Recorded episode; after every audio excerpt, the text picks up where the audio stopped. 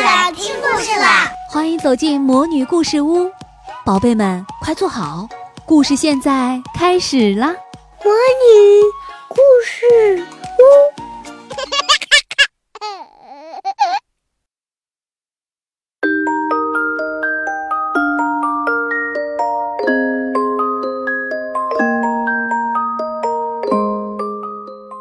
亲爱的小朋友们，你们好，我是你们的海海姐姐。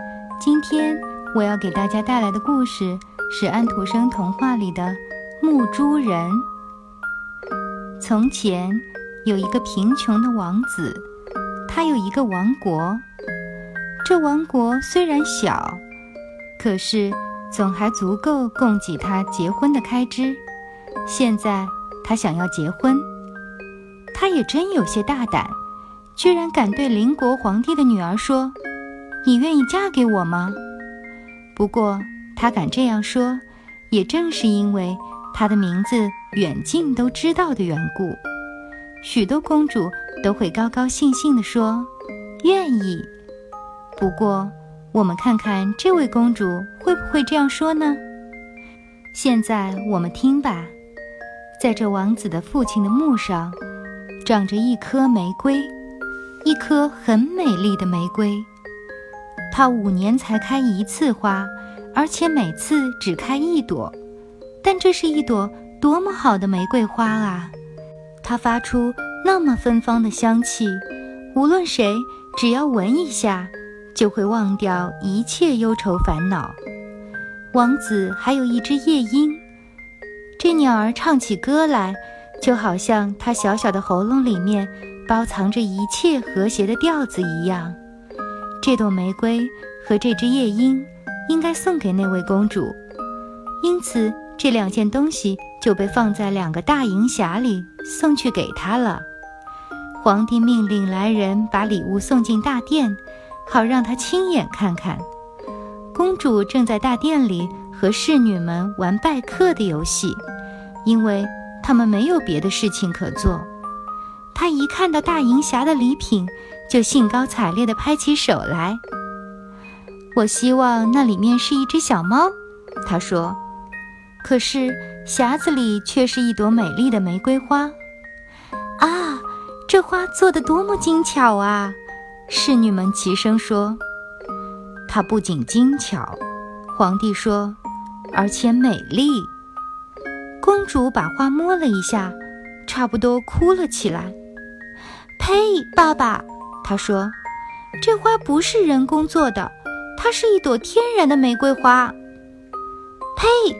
所有的宫女都说：“这只是一朵天然的花。”我们先不要生气，让我们先看看另一只匣子里是什么再说吧。”皇帝说。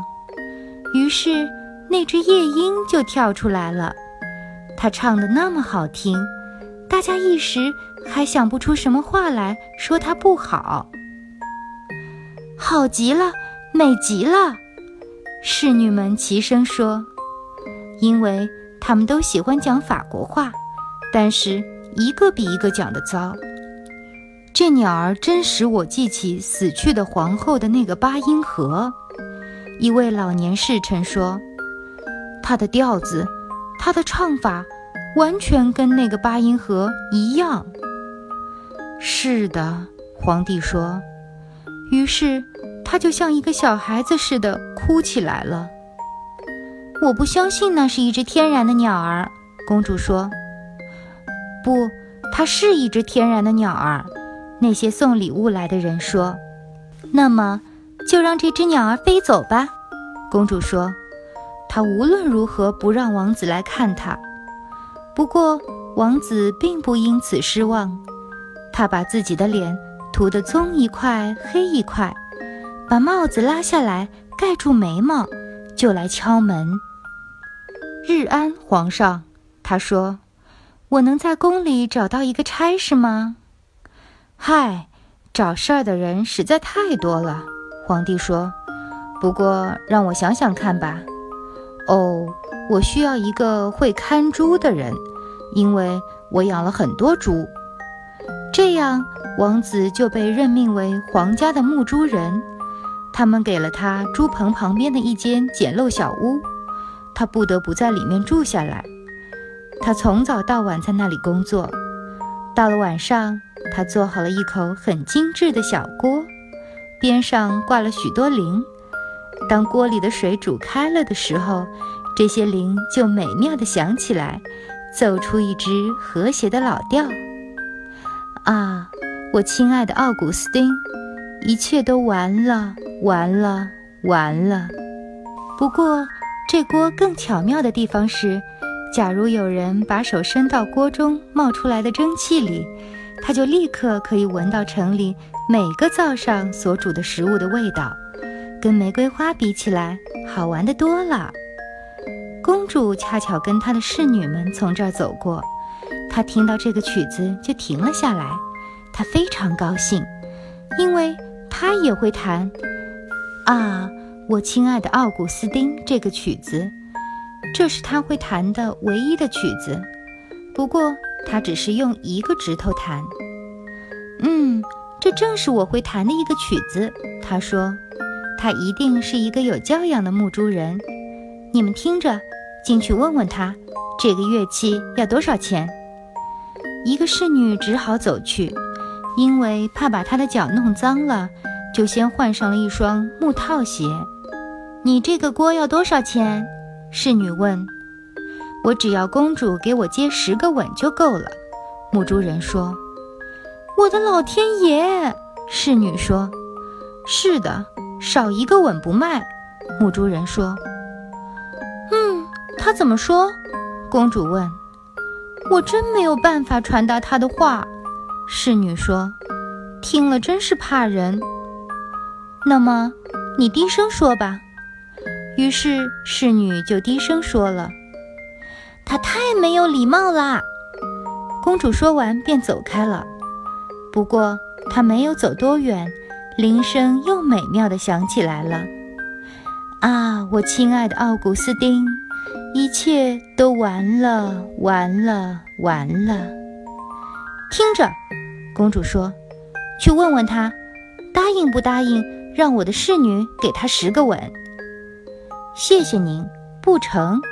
牧猪人回答说：“要公主给我十个吻，否则我的锅就不卖。”这真是一桩讨厌的事情，公主说。不过，你们得站在我的周围遮住，免得别人瞧见我。于是，侍女们都在她的周围站着，同时把她们的裙子撒开。牧猪人接了十个吻，他得到了那口锅。他们真是欢天喜地啦！这口锅整天整夜在不停地煮东西。城里每一个厨房里所煮的东西，他们现在都知道得清清楚楚，包括从鞋匠一直到家臣们的厨房里所煮的东西。侍女们都跳起舞，鼓起掌来。我们现在全知道，谁家在喝甜汤、吃煎饼，谁家在吃稀饭和肉排，这多有趣啊！非常有趣，女管家说：“是的。”但不准你们声张，因为我是皇帝的女儿。愿上帝保佑我们！大家齐声说。那个牧猪人，也就是说那位王子，他们当然一点儿也不知道他是王子，都以为他只是一个牧猪人，是绝不会让日子白白的过去而不做出一点事情来的。因此，他又做了一个发出嘎嘎声的玩具。只要把这个玩具旋转几下，他就能奏出大家都知道的圆舞曲、快步舞曲和波兰舞曲。这真是好极了！公主在旁边走过的时候说：“我从来没有听到过比这更美妙的音乐。你们听呀，进去问问他这个乐器值多少钱。不过我不能再给他什么吻了。”他要求公主给他一百个吻。那个到里面去问了的侍女说：“我想他是疯了。”公主说。于是他就走开了。不过他没有走几步路，就又停了下来。我们应该鼓励艺术创造才是，他说。我是皇帝的女儿呀。告诉他，像上次一样，他可以得到十个吻，其余的可以由我的侍女代吻。哎呀，我们可不愿意干这种事情。侍女们齐声说：“住嘴！”公主说：“我既然可以让人吻几下，你们当然也可以的。请记住，是我给你们饭吃和钱花的呀。”这样，侍女们只得又到木珠人那儿去一趟。我要公主亲自给我一百个吻，她说，要不然双方不必谈什么交易了。你们都站拢来吧，她说。所有的侍女们都围着她站着，木珠人就开始接吻了。围着猪圈的一大堆人是干什么的？皇帝问。他这时已经走到阳台上来了。他揉揉自己的双眼，戴上他的眼镜。怎么？原来是侍女们在那儿捣什么鬼？我要亲自下去看一下。他把便鞋后跟拉上，这本来是一双好鞋子，可是他喜欢随意把脚伸进去，所以就把后跟踩塌了。天哪！你看他那副匆忙的样子。他一跑进院子。就轻轻地走过去，侍女们都在忙着计算吻的数目，为的是要达到交易公平，不让他吻的太多或太少。他们都没有注意皇帝的到来，皇帝是轻轻地踮起脚尖儿来的。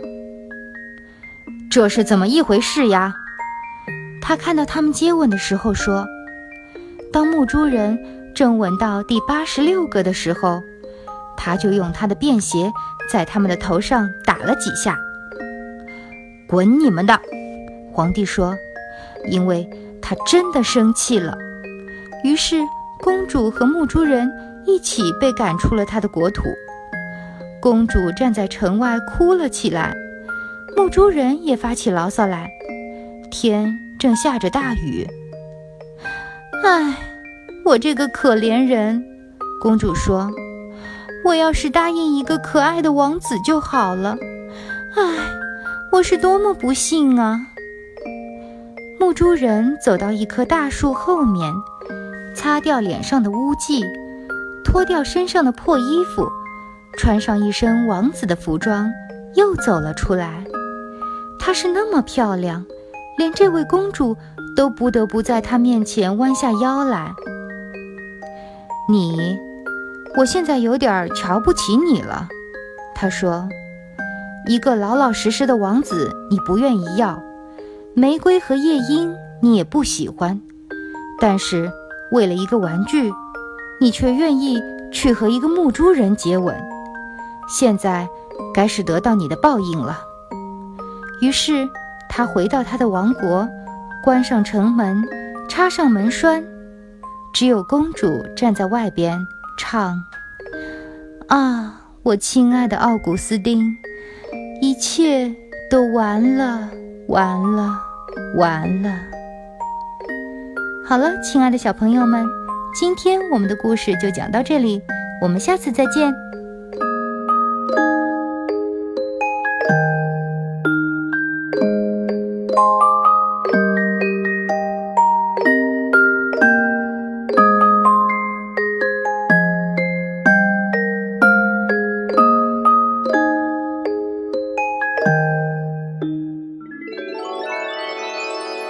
亲爱的小宝贝们，今天的故事就讲到这儿了。